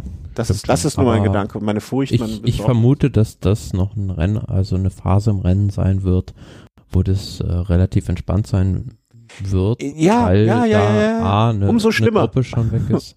umso schlimmer. Also die fahren ja trotzdem schnell darunter, weil sie auch die Gruppe nicht ganz so weit weglassen wollen und sind dann vielleicht unkonzentriert. Ich mache mir Sorgen. Ich weiß nicht, ob ich heute Nacht schlafen kann, deswegen. Ja, aber generell muss man ja sagen, die Etappe wieder sehr lang, 218 Kilometer, mhm. Capua, äh, Gran Sasso Italia, Campo Imperatore, also auf dieses kaiserliche Feld heißt es manchmal übersetzt. Ähm, und zum Schluss, ja, da geht's die letzten, was sind das? Äh, 40 Kilometer im Prinzip. Ja. ein paar Flachstücken hoch. Also, ähm, ich, ich gebe zu, übrigens kurz, bei Pro Cycling Stats sieht das nicht so schlimm aus, finde ich, wie bei der Giro, beim Giro, weil das einfach länger gestreckt ist, ne? Nee, absolut. Also dieser Anstieg, ich habe es mir ja gerade mal aufgemacht, Campo Imperatore, 26,5 Kilometer zum Schluss, zwar mit 3,4 Prozent, aber ähm, man muss sich dann halt mal vor Augen führen, diese letzten, was sind das, sechseinhalb Kilometer, geht's da auch immer im Prinzip so mit sieben, acht Prozent mhm. bergauf und die haben halt da schon eine gewisse Höhe, also du bist da halt schon auf 1700, 1800 Metern. Also mhm. ich glaube schon, das ist so der erste richtige Test, also da wird man schon wissen, äh, da werden maximal, sag ich mal, fünf oder zehn Fahrer noch beieinander sein, wenn mhm. überhaupt am mhm. Ende. Ja. Unterstreiche ich dir. Da, da bleibt, also unter zehn, äh, würde ich sagen, werden es da am Ende ausmachen. Und von den zehn werden nochmal zwei, drei wegfahren und werden eine Minute rausholen oder sowas in der Richtung. Also wenn ich glaub, nicht gar vorne einer rausfährt mit einer Minute. Wer wird's sein? Ja, äh, ich habe eigentlich, hatte ich, hätte, hätte ich dafür jetzt am, in dieser ersten Woche noch Remco Evenepoel im Sinn gehabt, tatsächlich. Mhm. Aber ich würde jetzt mal so ein bisschen drauf spekulieren, dass der eher eine defensivere Taktik fährt. Also der wird erstmal sehen, wie es ihm jetzt so geht nach den ja. Stürzen, weil man sagt ja immer, bei so einem Radrennfahrer ist eigentlich im Prinzip der zweite Tag nach dem Sturz der schwierigste. Also er hat ja gesagt, er hatte einige Abschürfungen und auch ein, zwei Prellungen und kann mir schon vorstellen, dass er da beim Schlafen und auch äh, auf dem Rad gewisse Probleme hat. Und da wird man schon sehen, wie ihn das beeinträchtigt. Also ich erhoffe mir, also in meinem Wunschszenario, dass sich die von dir besagte Mannschaft Ineos da mal was traut. Ja, werden sie auch. Da bin ich, also gar keine Frage, prognostiziere ich hier. Ähm, Wer dagegen wetten möchte, der kann äh, bitte unter, unter der Folge kommentieren noch bis, wann werden die ungefähr da durch sein? Sagen wir mal 15 Uhr, 15 Uhr. Wer bis 15 Uhr unter der Folge kommentiert und dagegen wettet, äh, der, oh, da werde ich mir was ausdenken. Bin ich felsenfest von überzeugt. Und ich, das ist genau das Szenario morgen, ähm, wo ich sage, wenn jemand gefordert ist, dann Gerard Thomas. Der, der ist morgen meiner Meinung nach gefordert bis zum geht nicht mehr. Ähm, das ist der Tag, wenn er im Giro was wirklich ernsthaft ausrichten würde, dann ist morgen so ein Tag, ähm, der sich dafür anbietet. Wenn der, wenn der morgen so zwei Kilometer mal, vom, vom Ziel losfährt. Äh, ja, ich sag er, der, der wartet auf die dritte Woche. Ja, kann auch sein, aber dann müsste. Die haben ja noch genügend andere Leute. Ja, okay. Oder Lasov. Lasov hat sich auch heute Morgen bei mir im Kaffeesatz kurz gemeldet. Ähm, der könnte auch so jemand sein, der da morgen vielleicht. Also. Wäre auch eine Option. Ja.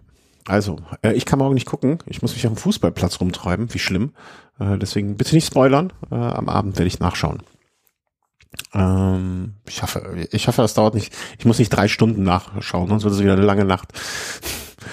ähm, ja, dann folgt darauf, nach dieser wirklich, wirklich, wirklich spektakulären und äh, schönen Etappe, folgt die Etappe Nummer 8 am Samstag. Hm, also in Kombination mit der Etappe davor ist meine Behauptung, dass das eine Ausreißer-Etappe wird, ähm, weil da werden ich hoffe zumindest, dass sich die Top-Teams am Freitag so aus den Schuhen fahren werden oder sich gegenseitig so kriegen, dass diese das schon so als ein bisschen vorweggenommenen Ruhetag sehen werden. Das ist ein Tag mit nicht viel Schwierigkeiten, ein Kategorie 2 Berg, also einmal zwei, zweier Kategorien, zwei Viererberge. Ähm, hinten raus der Abstand vom Viererberg zum Ziel sind nur sechs Kilometer. Das heißt, also entweder ist was ganz Verrücktes passiert, ähm, Evenepoel kassiert morgen irgendwie zwei Minuten, ist super angepisst und schlägt dann Samstag zurück. Kann ich mir auch so ein Szenario vorstellen, aber ansonsten wird das ein Ausreißertag. Meine, meine Meinst du? Ja. Also ich denke, da wird auf jeden Fall einer der Favoriten an diesem Cappuccini-Anstieg äh, angreifen. Was? Welcher Cappuccini? Der, Ach so, der davor, der, der erste Vierer? Der letzte Berg, also dieser Anstieg I Cappuccini wird so. einmal gefahren ja, auf ja. so einem Rundkurs mhm. und äh, der ist ja nur, sind nur sechs Kilometer von da bis zum Ziel und wenn du den anguckst, so Klassikerprofil, der ist extrem steil. Also da mhm. gibt's drei, also zwei Kilometer im Prinzip mit zehn Prozent. Und wenn du da einmal ordentlich anlatscht, dann wirst du schon mal diese Gruppe der ja, Favoriten auf zehn Fahrer runter reduziert haben. Und wenn du da risikobereit bist, warum solltest du es nicht probieren? Äh, ich ziehe alles zurück, was ich vorher gesagt habe. Behaupte das. Ja, hast recht. Ich, mir war nicht klar, ich habe es auf dem Profil nicht richtig interpretiert, dass, äh, dass, dass dieser Anstieg, dieser Vierer wirklich so, mh, hm, was so schwierig ist. Was den Rennausgang angeht, bin ich bei dir. Also kann mir nicht vorstellen, dass es da eine Mannschaft gibt, die zwar über 200 Kilometer lang eine Ausreißergruppe irgendwie kontrolliert. Mhm. Also und dann auch noch einen Fahrer in den Reihen hat, der diesen äh, Cappuccini-Anstieg, also diese drei Kilometer mit dann teilweise über zehn Prozent hochkommt und gut sprinten kann. Mhm. Also das ist eine schwierige Kombination. Also du gehst davon aus, dass es einen Ausreißersieg geben wird aus einer Gruppe von, sagen wir mal, fünf bis 15 Leuten und ja. andererseits wiederum hinten einer von den Pfaffs, ähm, vielleicht sogar jemand, der am Tag vorher schon eine, eine Minute rausgeholt hat, ähm, da noch einen draufsetzen wird oder halt jemand zurückschlägt. Ja, ja klingt für mich, äh, können wir einloggen, klingt für mich als brauchbares Szenario.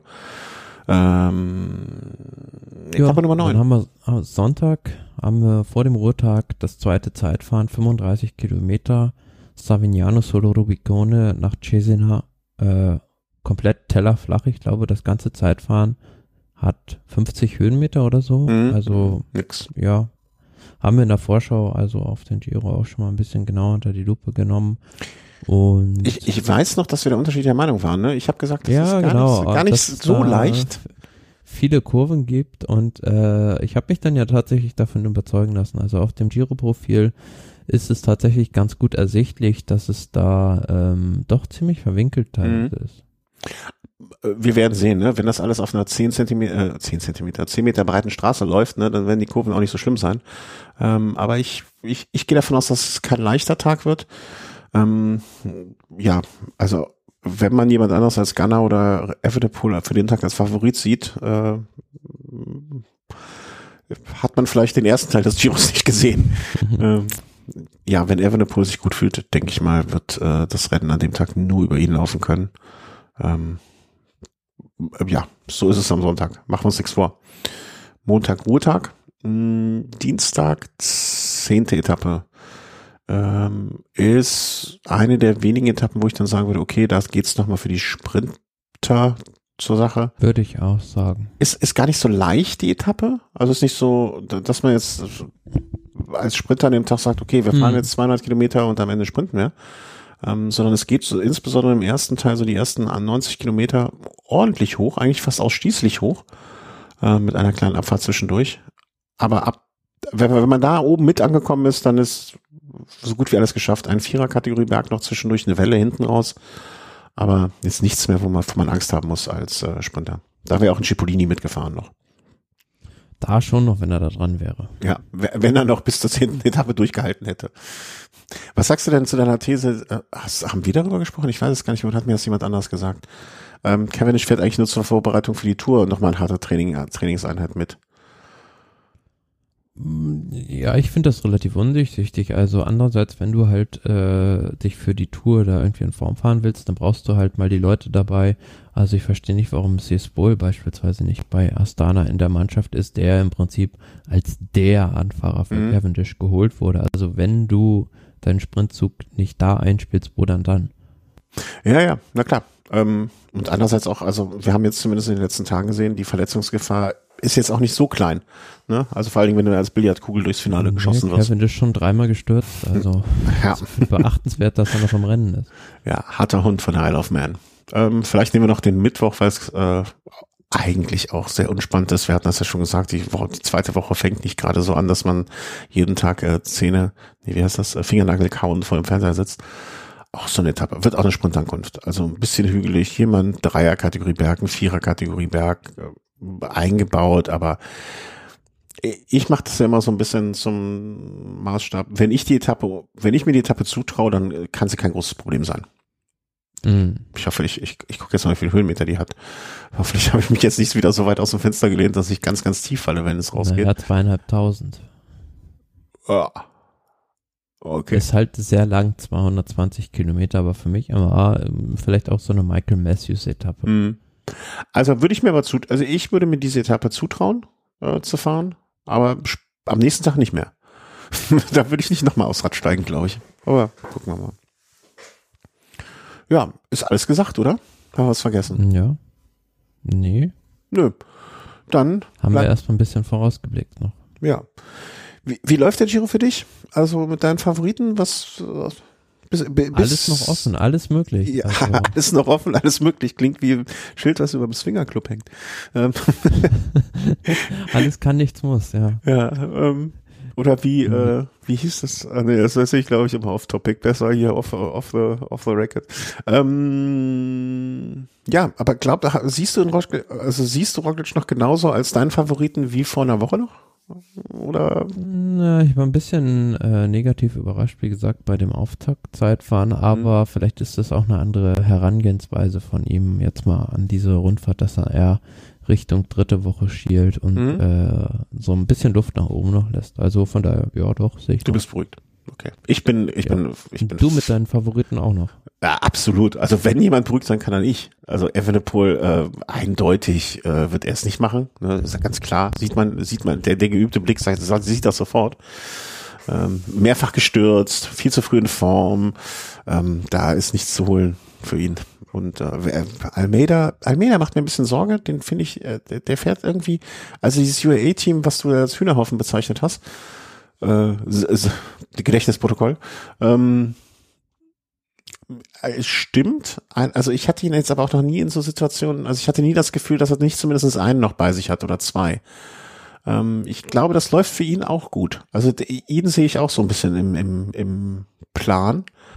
Ähm, ich, ich glaube, es wird am Ende wahrscheinlich auf äh, einen Sieg von Ineos mit einem Almeida noch auf dem Trick auf dem Podium und ich glaube auch irgendein Bora-Fahrer könnte auch noch da so ein bisschen als Titelverteidiger, zumindest aufs Podium. Das ist so im Moment, da geht es in meine Richtung. Aber ich bin mit Ineos sehr zufrieden.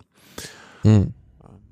Und gucken wir weiter. Äh, Würde uns freuen äh, über jegliche Kommentare irgendwo, wie ihr es seht, wie ihr zufrieden ihr seid, wie geht's euren Favoriten und wie seht ihr es? Und ähm, ja, schaut die Etappen, die wir euch empfohlen haben und geht an den anderen Tagen selber fahren.